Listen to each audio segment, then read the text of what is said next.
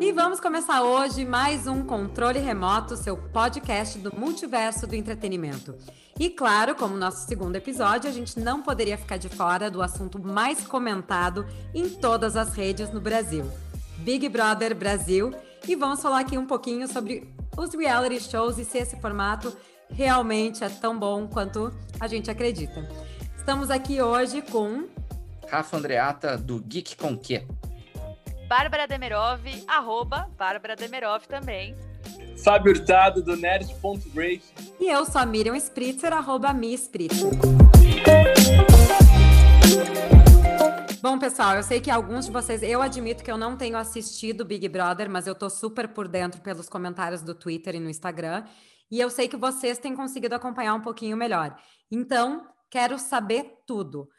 Por que, que vocês acham que esse formato está chamando tanta atenção do público? Acho que todo ano que tem Big Brother, o pessoal enlouquece e só fala disso. A saída do Lucas, o episódio né, da saída do Lucas, bateu o recorde de audiência na Globo em 11 anos. Olha, 11 anos?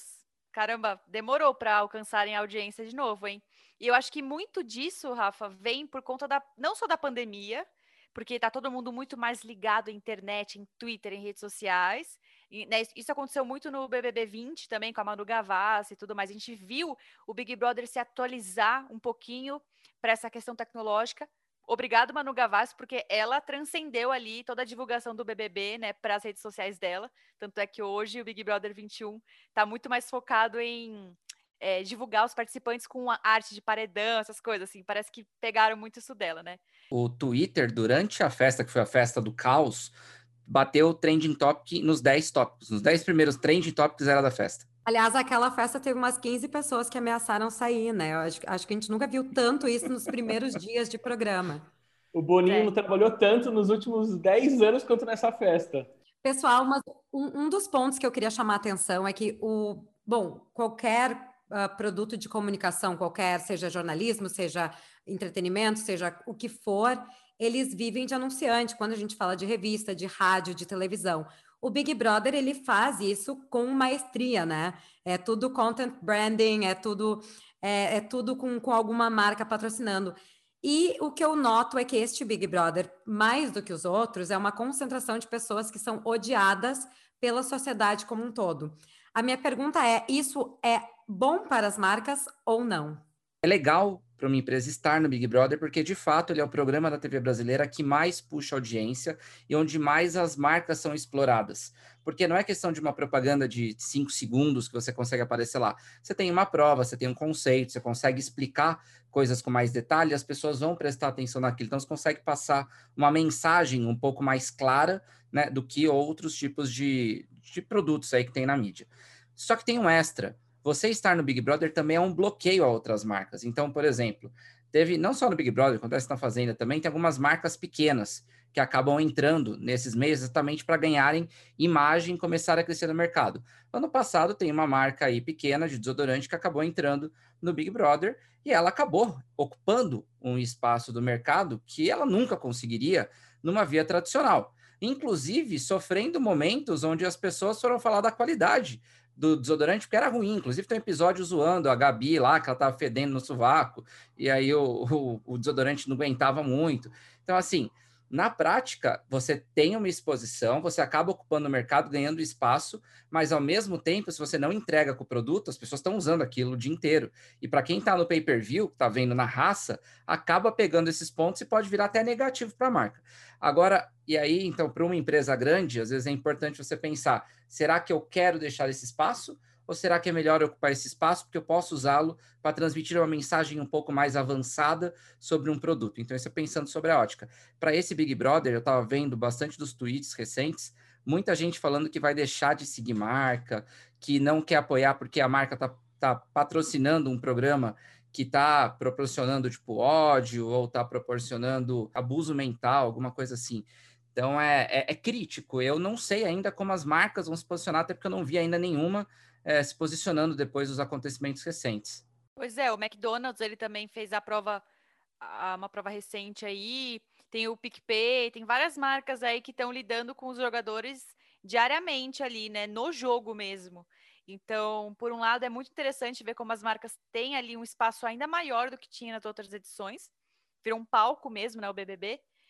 Pelo outro lado, que é bem negativo e eu acho que vai refletir bem, assim, é por conta da, da temática desse ano, que é a temática do cancelamento, como diz Sara, a minha favorita deste desta edição maravilhosa, porque ela já sacou, entendeu?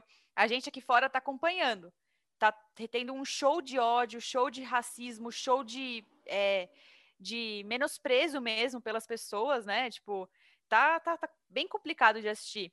Imagina eu como espectadora, né? Imagina a marca que deu dinheiro para anunciar lá no Big Brother numa edição que, para mim, é a mais obscura dos 21 anos, assim. Mas é muito engraçado isso. E eu já confesso para vocês que, assim como a Miriam, é, eu não assisto, eu assisti o, a, o primeiro programa que eu vejo do Big Brother, e acho que em 14 anos, foi o da fatídica saída do Lucas, porque eu falei, cara, eu preciso ver o que está acontecendo nessa casa. Inclusive, eu quero dizer que eu acompanho o Big Brother pelas minhas amigas Amanda Brandão e pela Anitta Chaves também, que são as especialistas que sempre comentam nas redes sociais. Eu vou lá pegar o resumo. Mas é muito interessante ver como a narrativa do Big Brother, o formato do programa foi evoluindo conforme o mundo, mas hoje a gente vê que como se fosse assim o roteiro dessa edição, digamos assim, ele está tratando tudo o que a gente viu é, eclodir em 2020, 2019, 2020, só que agora tem uma exposição gigante e eu acho que as pessoas vão repensar muito as suas atitudes, as suas posturas, os seus extremismos, porque essa é uma edição de pessoas extremas é, com posicionamentos e agendas políticas que são causas justas, minoritárias, importantes, mas que o extremismo é, gerou um áudio tão grande que aconteceu o que aconteceu. Então, eu entendo que a direção do programa, é, não que ela vai interferir no sentido de não deixar essas coisas acontecer, pode, pode ser que sim, pode ser que não, mas eu acho que para uma próxima edição, para não correr risco de perder marcas e parceiros comerciais, talvez ela melhore a seleção dos candidatos. Ou... A gente não sabe como é que essas pessoas são 24 horas por dia. A Carol Conká, por exemplo, era uma pessoa que se apresentava de uma forma muito assim boa, as pessoas seguiam ela, eram apaixonadas por ela, e hoje ela perdeu um número absurdo de fãs, de pessoas que deixaram de gostar e, e amarem ela para odiar. Ela hoje é um dos personagens mais odiados no Brasil, né? Eu só não então, vou dizer assim, que é a grande vilã, porque pode ter outra grande vilã. Lumena também compete bem nisso. Pô, e outro dado é, é, que a Carol Conká, eu não sei como vai estar no dia que as pessoas estiverem ouvindo aqui, mas até esse momento ela já perdeu praticamente metade da base dela de seguidores. Enquanto Metade. a Juliette, neste momento, está com 6 milhões de seguidores. Caraca! Ela... E eu queria trazer um ponto para vocês nesse sentido, porque eu acho que das últimas edições de Big Brother, e aí pegando também a Fazenda, a Casa dos... Porque o formato de Big Brother com semi-celebridade, vamos lá, ou celebridades, mas talvez de mês que nós não acompanhamos tanto, ele começou recentemente, faz, uma, faz essa é segunda edição que nós temos pessoas relativamente conhecidas. A primeira edição funcionou muito bem, as pessoas que eram amadas e eram admiradas eram seguidas, continuaram, apesar de algumas críticas aqui e ali. Essa edição, a gente está vendo o contrário. Nós estamos vendo um Projota que foi super bem no início e acabou perdendo um fanbase aí grande. O Fiuk também, que estava super bem, e agora muita gente está achando ele ridículo, né? O comentário. Ele está apagado, né? Apagado e assim, sem propósito. Ele está ali meio que sem saber o que fazer. Então, esses são comentários que eu estou pegando do Twitter. Novamente, eu nem sabia quem era o Fiuk antes de. Você achava que ele era filho da, da Glória Pires ou não? Não, porque eu já sabia a música. Aliás, eu quero deixar aqui uma nota de agradecimento ao Rafael Andreata, que passou um link de, no Twitter sensacional, que eu li aquilo como um romance, né? Tipo que. A thread. Tudo que acontecia boa. no Big Brother. Falei, gente, eu não preciso mais assistir.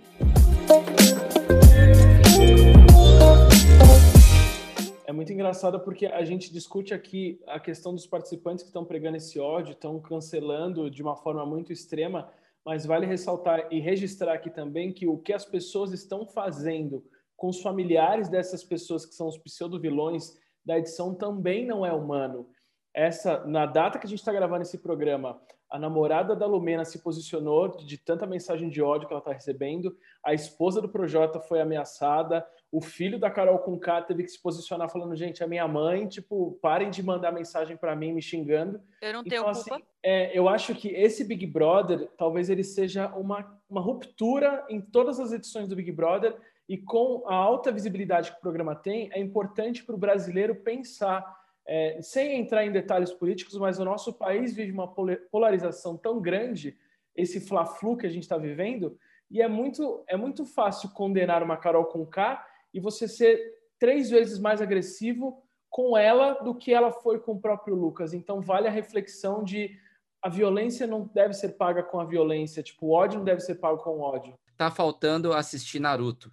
Projota é um cara que sempre fala do Naruto que ele acompanha, ele não assistiu direito. Porque se ele assistisse, ele entenderia que o Naruto perdoa. O Naruto perdoa o vilão que destrói a vila dele, que matou o mestre dele. Ele perdoa o vilão. Nenhuma, nenhum extremismo é legal, né? É, pelo bem ou pelo mal. E acontece que essa edição do Big Brother, além de ser uma ruptura no programa, é o Twitter em live action. Gente, eu vi esse, esse, tweet no Twitter e eu achei é. fantástico, porque é isso. A gente, o Twitter, eu me afasto, vira e mexe do Twitter, porque assim, você entra num mundo, numa outra realidade ali em que as pessoas brigam, as pessoas respondem, as pessoas, tipo, questionam você o tempo todo. Se você fala, né? Se você escreve.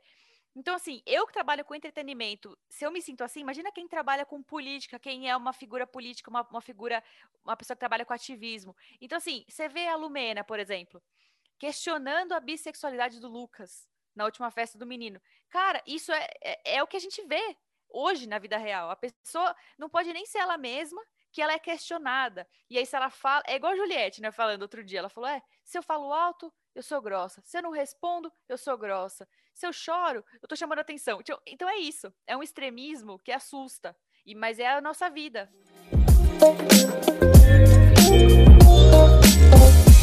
É, uma coisa que eu queria chamar a atenção para levar um pouco o assunto menos do Big Brother, mas mais para a indústria da, do reality, porque a gente está vendo vários, várias plataformas de streaming adotando o, esse estilo de programa não trancados numa casa, mas formato reality show, né? A gente viu Netflix fazendo muito desses, a gente viu a Amazon Prime fazendo algumas versões. Eu queria que a gente conversasse um pouco sobre esse formato, por que, que vocês acham que funcionam, porque não só os streamings estão fazendo, mas os grandes canais de TV já, desde os anos 90, estão apostando nesse formato, que vai lá desde o Survivor até o Project Runway e os American Idols e assim vai, eles são adotados no mundo inteiro. Então, por que, que esse formato funciona tão bem com o público e por que, que tem essa tendência, essa vontade daqui a pouco de um canal de TV como uma Warner querer colocar um programa desses no ar? Eu, eu vejo dois motivos para assistir um, um reality. Ou é porque você quer ver treta,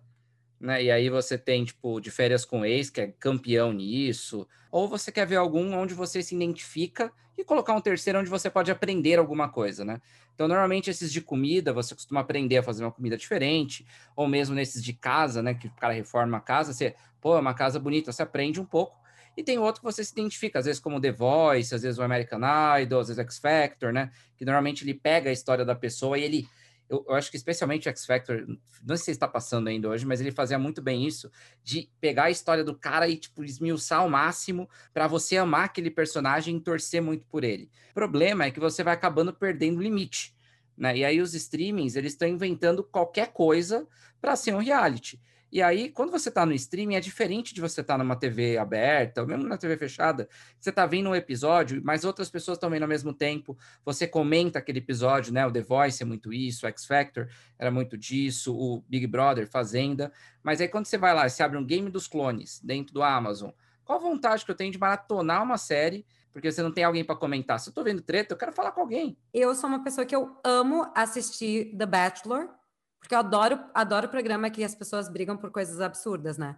Então, assim, são mulheres ou homens que estão indo atrás de uma, um apenas candidato ou uma apenas candidata para casar. Eu acho que esse programa não necessariamente precisava comentar, mas eu gostava de assistir. Inclusive, eu não assumo publicamente que eu gosto de ver.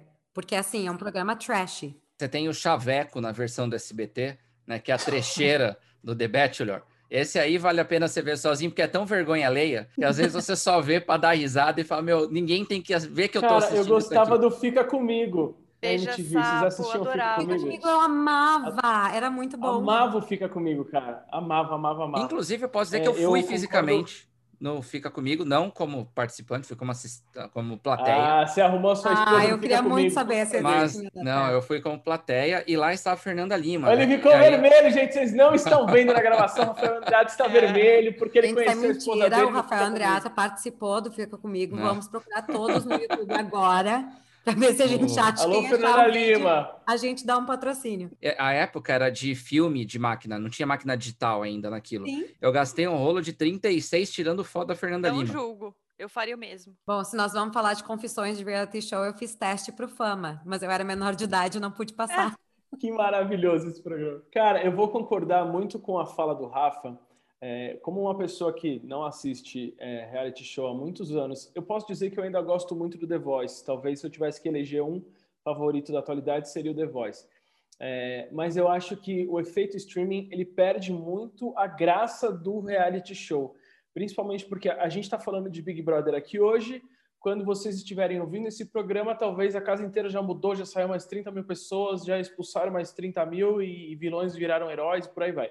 Então, Uma é- semana de Big Brother é um ano aqui na Terra. é exato. E o pior é que é, é tão louco, porque o, o- o barato do Big Brother é você comentar com os seus amigos, é você estar ali. Você não precisa nem estar no Twitter. Não, Você o pode- legal é exatamente essa mobilização de troca de ideias e cada um tem times e assim vai.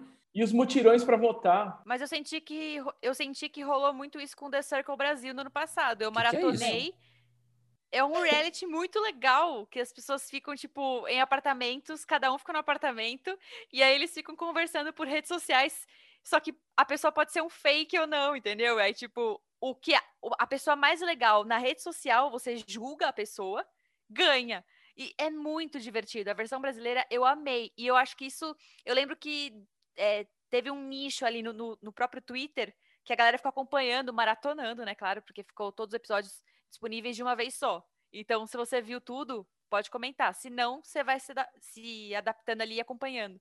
Mas eu achei que funcionou nesse caso. Eu já falei com o Rafa isso mais de uma vez. Particularmente, eu gosto muito de episódios semanais de séries do que grandes maratonas de streamings. Então, isso corrobora muito com a questão do, do reality show. Eu acho que a graça é você ver o dia após dia de uma casa de um reality e não saber que aquilo tudo já está gravado e você tem, tipo, ah, senta aí, termina e vê como é que acontece. Tipo, não, cara, porque, não sei, eu acho que, para mim, perde um pouco da emoção. Mas respondendo a pergunta inicial da Miriam, rapidinho, é, conversando com uma amiga atualmente, ela, eu perguntei para ela por que, que você ainda assiste Big Brother depois de 21 edições. E aí ela, ela usou uma frase que foi muito sincera e casa muito com toda essa cultura que a gente está vendo hoje. Ela virou para mim e falou assim: Eu assisto Big Brother até hoje porque é um momento onde eu me sinto à vontade para julgar as pessoas. As pessoas estão lá para serem julgadas, para serem verdade. crucificadas. Então, assim, é, isso é uma, é uma resposta muito honesta e sincera. Porque o Rafa falou no começo da fala dele, eu gosto de ver por conta das tretas. Então, além das tretas, né, que faz a gente manter a audiência, pela curiosidade de saber o que vai acontecer, a, a gente começou a refletir. E assim, eu falar que eu tô refletindo com o Big Brother é uma coisa que há quatro anos atrás eu ia me bater se eu falasse isso. Eu falasse, você tá doido? Você tá aprendendo alguma coisa com o Big Brother? E agora Mas é não. isso, Rafa. né? O mundo mudou tanto que o Big Brother não é mais um lugar de alienação, é um lugar para você refletir. Isso é meio bizarro, né? Porque eu, por exemplo, via Big Brother para desligar a cabeça. Por exemplo, teve entendi aqui nesse Big Brother do- 2021 que eu fiquei com dor de cabeça até de tanta raiva que eu tô passando, assim, porque gente, tá muito insano, né? Então, tá tudo diferente. Sim, e quando lançou o Big Brother, acho que as primeiras edições eram muito populares e, e era uma coisa muito é, aceitável, digamos assim, assistir Big Brother. Aí entrou num limbo assim de tipo, é vergonhoso assistir, falar que assiste Big Brother. E aí teve a edição do Alemão, e aí depois veio numa crescente que hoje o Big Brother é um novo programa cool, todo mundo assiste, e como a gente estava concluindo aqui, é, é um experimento social e você acaba reava- reavaliando e repensando as suas atitudes, a sua vida, e casa muito com todas as discussões é, políticas sociais que o nosso país está vivendo atualmente. E quem diria que a gente já está num programa falando de sociologia e política analisando Big Brother, sabe? Então é muito louco como se transformou o programa de uma coisa mega popular e mega para alienar e hoje realmente discutem-se agendas políticas sociais e escancara o lado podre de toda a militância, de Mas eu acho, eu acho também um pouco, Fábio, que isso aconteceu pelas pessoas que foram selecionadas para ir para dentro da casa, porque no momento que se deixou de ser pessoas que estavam ali no casting da Globo esperando para ter um big break, modelos ou atores desempregados que estavam ali esperando ter uma oportunidade. Eles estão pegando agora influenciadores, eles estão pegando pessoal que já está na mídia, que já tem seu público. E não é mais uma competição entre desconhecidos, é uma competição com gente que já está entrando ali com 5, 6 milhões de seguidores. Ou seja, né? ainda tem muito ego envolvido. Tem muito mais do que já tinha antes. E, e, aí volta o exemplo que eu dei do Fiuk, que é uma pessoa que já entrou ali. Imagina, o cara é filho do, do Fábio Júnior. Ele não precisa entrar no Big Brother por causa do dinheiro que o Big Brother vai dar, né? Assim como a Carol Conká também não precisava, porque ela já era uma artista com sucesso. Ai, gente, mas ó, a Carol Conká eu não conhecia muito bem ela. Eu assim como não. a Poca, eu não conhecia muito ela. Então, mas assim, é, é muito é subjetivo. Mas o que eu digo, gente, é no sentido de essas pessoas têm o seu público. Né? Então, assim, eu posso não conhecer, mas eu aceito que eles têm o público deles. Então, não é mais o prêmio no final. Eles estão querendo o quê? Eles estão querendo mais seguidores, mais patrocínios, exposição mais exposição, porque antigamente se fazia Big Brother para eventualmente entrar na novela da Sete. Não, mas é engraçado esse exemplo que você deu, Miriam, porque essas pessoas todas que você citou entraram para ou consolidar ou expor até mais a sua imagem e aumentar a sua base de fãs, mas a postura das pessoas e as agendas políticas que eles entraram defendendo acabou arruinando mais a metade da base de seguidores. E é muito louco isso, porque essa edição, eu tenho certeza, a gente vai gravar um BBB 22 e a gente vai analisar o que a, a transformação que o BBB 21 causou para o BBB 22, tanto em participantes, postura, formato, tudo, porque quando acabar esse BBB 21, cara, não sei o que vai sobrar, porque tá tão polêmico, tá tão podre, que tá complicado. Eu acho que cada um entrou ali com a sua agenda política, né? Como tu falou na, na, na questão de militância e tal. Cada um entrou ali com a sua posição, saindo de, uma, de um ponto de observador de um Big Brother 2020. Existe aquela coisa de, ah, eu tenho a minha visão política, eu tenho a minha agenda. Existe outra coisa de manter essa agenda e essa imagem que a gente quer manter 24 horas por dia. Né? Aqui nós estamos num podcast que a gente está gravando, o ouvinte está ouvindo, ouvindo isso 30 minutos. É muito fácil ser correta durante 30 minutos. Pois é, mas por isso que eu acho interessante que o Big Brother, por mais que exponha os podres aí de participantes bem complexos e são humanos, mas eles erram e não é um erro, ah, errou tal, é erro de caráter. É. Então eu acho que a exposição de erros de caráter é uma lição para nós, enquanto sociedade e espectadores, para a gente não replicar isso. Então, eu acho que beleza. É muito errado o que aconteceu com o Lucas. Espero que ele realmente tenha sucesso aqui fora, que ele fique bem e tenha atendimento psicológico. Porque, assim como o Carol Conká, eu falo que ela é uma pessoa louca, eu não estou falando isso para diminuir ela. Ela tem algum problema e ela precisa ser tratada, né? Tipo, alguma questão psicológica aí, porque ela é muito narcisista e tal. Mas, assim, eu estou olhando de fora. Eu não sei o que acontece com ela quando ela tá. O que aconteceu para ela ficar assim?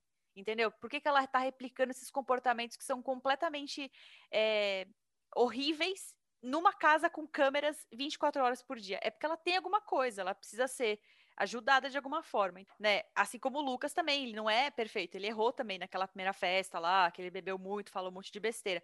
Então eu acho que é legal pra gente, como sociedade mesmo, pegar e realmente analisar o Big Brother. Eu acho que a gente chegou nessa época que até o Big Brother não passa batido, a gente tem que refletir.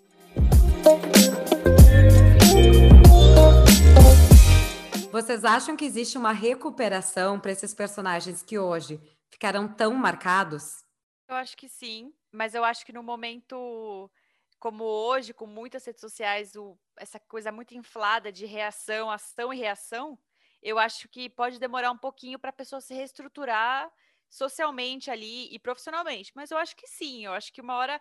Por exemplo, vou dar um exemplo aqui: a, a a Gabriela Pugliese, né? Ela errou, ela fez aquele stories lá no início da pandemia, falando lá, foi super cancelada e voltou. beleza, todo mundo tem uma chance de redenção, mas eu acho que no caso de algumas pessoas do Big Brother, eu eu não sou uma juíza, mas eu esperaria um tempo, porque, gente, não é questão mais de erro, é falta de caráter também, né? Tem algumas Opa. ações que transcendem. Mas eu acho que, assim, tem uma, uma coisa é o que a Pugliese fez, é, que não diminuindo a gravidade do que ela fez, na época que ela fez, e da sensibilidade que as pessoas estavam naquele momento, mas outra é o que a gente está vendo essas pessoas fazendo agora, é, que particularmente acho que é muito maior, porque é uma violência psicológica sem tamanho. Então, uma coisa é você falar, uhul, festinha na pandemia. É, outra coisa é você virar para uma pessoa e falar assim, você é um merda e não tem o direito de comer na mesa comigo. Então, cara... de olhar para mim. É, nenhum animal você trata dessa forma, sabe? Então, eu acho que sim, o público tem memória curta, mas é, tem coisas que são tão impactantes que essa memória vai ficar cumprida por um tempinho. Tudo na vida é mutável, né? Para a pessoa reverter alguma coisa muito drástica tem que acontecer, né? Afinal, a gente pode gostar de vilões, né? Se os vilões eles conseguem fazer um ato heróico no meio do caminho, né? Então, por exemplo, vamos supor que o, o Fiuk está neutro lá e o pessoal começou a não gostar tanto, mas se ele é o responsável por tirar é, a Lumena, por exemplo, a galera vai gostar dele, né? Ou se do mesmo jeito, lá na frente, né, for a, a Carol Conká a salvar o Gil, por exemplo, porque ela mudou totalmente o comportamento e fez ele ganhar o título, pode, eu acho que isso não vai acontecer nunca, não sei nem como estão eles hoje, mas assim, é, são coisas que podem começar a fazer diminuir o impacto e aí os anos vão se passar mais rápido. Gente, é, só para a gente terminar numa note um pouco mais positiva, mais para cima, mais engraçada, porque o nosso público espera isso da gente. Então, público, só para lembrar vocês que se vocês querem entrar em contato com a gente, sugerir pautas, sugerir até desafios, porque por enquanto eu que estou criando esses desafios e eles querem me matar sozinha. Nos mandem essas sugestões no nosso Instagram, arroba controle remoto podcast, ou no Twitter, arroba controlecast. Mas eu vou sugerir um desafio aqui, que é quem você seria no Big Brother? Assim, ó, vão te socar numa casa com 20 estranhos, sem comunicação nenhuma. Tu pode levar um livro, né? Porque essa é a regra, dá para levar um apenas livro. E vai ficar ali, tá competindo, vai toda semana alguém embora. Só pode levar um livro. Acho que sim, a regra do quando eu assisti a regra era que podia levar um livro. Hoje em dia eu já não sei. O Rafa ia ter que escolher mil HQs e esconder. Quem me conhece pessoalmente e amigos que a gente até conversou sobre questões de Big Brother, a galera já me falou, mas é feedback do povo. Falou que eu ia ser o cara que ia entrar e ia me apaixonar na casa e ia ficar sofrendo por amor. Mas com é... certeza. Não, ok. Seria o tudo bem. tudo bem, tudo bem. Mas, é, ok, eu compro esse barulho, mas eu ia ser um cara que eu ia ficar incomodadíssimo com a bagunça, eu ia ficar organizando, limpando a casa, porque eu não gosto de bagunça de sujeira. É, eu detesto treta, e se fosse treta por conta de bobagem, ainda tipo, ai, você falou que ia ficar comigo e não ficou, ia ficar tipo meio. Eu sou um cara meio sem paciência para mimimi. Então ia ficar tipo, ah tá, vocês estão tretando, vocês se lasquem, beijo, tchau. Ou ia só entrar para tentar apartar, para acabar com a treta. Então eu seria essa pessoa. E eu ia chorar de saudade da minha família, dos meus amigos, sim. Ia ser aquele cara que, tipo, se ganhasse o anjo e recebesse mensagem da mãe do pai, ia ficar tipo, mãe, pai, saudade, amo vocês. E é isso é, é bem oposto de mim. Eu, eu não choraria no anjo, não teria essa emoção toda. É, eu consigo brigar pra caramba e no dia seguinte ficar super amigo da pessoa. Então eu consigo, tipo, ligar o foda-se com facilidade. Como só pode levar um livro, eu olhei aqui, eu levaria o meu ônibus do Quarteto Fantástico com quase 1.200 páginas aí, que aí sim eu estaria bem abastecido de leitura e uma leitura espacial dos anos 80, que ia deixar a galera meio doida ainda com os meus papos é, e eu caio na pilha com facilidade. Então, assim, vamos supor que, tipo, que nem a Carol Conká provocou a Carla Dias, né? A Carla Dias deitada, domingo começou a xingar ela. Nossa, cara, cair numa dessa, eu tenho o risco de entrar numa pilha, não vou brigar, porque eu não costumo sair na porrada, mas eu vou entrar numa discussão, mano, que eu vou ficar muito chato. Então, eu posso ser aquele cara que, no meio da briga, eu vou acabar falando demais, eu posso morrer pela boca. Eu vou citar a Sara, porque eu me vejo muito assim. Eu, ela é quieta, ela escolhe bem as suas batalhas, ela escolhe bem os parceiros. Eu seria assim, porque eu não sou uma pessoa extremamente expansiva, tipo, eu gosto de ter os meus poucos e bons, sempre foi assim. Então, tipo, eu jogaria dessa forma. Mas eu tentaria ouvir todas as fofocas. Porque eu sou assim, eu sou observadora demais. Então, eu imagino no jogo, não tenho nada pra fazer lá na casa. Ia ficar no quintal, perto do, do Big Fone, é claro. Ia ficar assim, observando, tipo, ia tentar reconhecer a pessoa ali no raio-x do meu olho, porque eu tenho um olho bom. Aí eu ficaria assim. Ah, eu, eu, eu sou um pouco como o Rafa, eu não gosto muito de conflito, mas eu sou muito. Eu gosto de ser amiga de todo mundo, eu gosto que todo mundo seja amigo. Então eu acho que eu ia ser assim, tentar não me meter nas brigas, escolher bem as batalhas, porque querendo ou não é um jogo e as pessoas têm que ser eliminadas. Mas eu acho que eu ia me manter mais quietinha quando o grupo é grande. Eu não sou uma eu pessoa também. que bebo muito, eu não fico na festa até muito eu tarde, também. então eu não correria eu esse fico. risco de fazer muita besteira. E eu penso muito assim, então também acho que eu não me apaixonaria assim, tipo, seria aquele casal que vai e volta, sabe? Tipo, acho que eu pensaria muito antes de, de ficar com alguém ali dentro da casa. Mas eu acho que iam me tirar para grossa, porque eu sou gaúcha e às vezes a gente é um pouquinho mais, como a gente fala, faca na bota. Eu só quero defender o meu lado tirso antes que vocês achem que eu sou apaixonado bobão. Manuela eu não ia ficar nesses casais vai e volta, não, tá?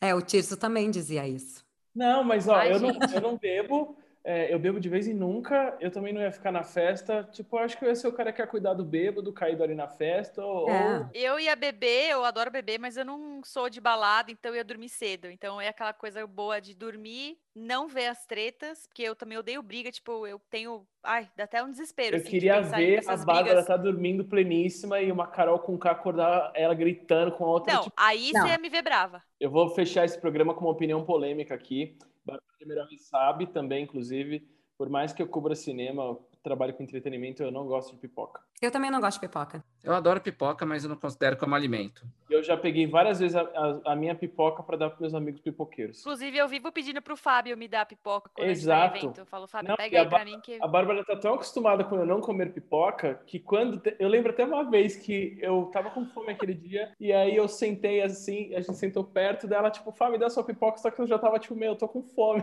Então ela, tipo, pô, você tá comendo pipoca? E eu fiquei, não, hoje eu tô. Pipoca sim ou não? Será o tema de um próximo remoto. e a gente fica por aqui hoje. Até semana que vem.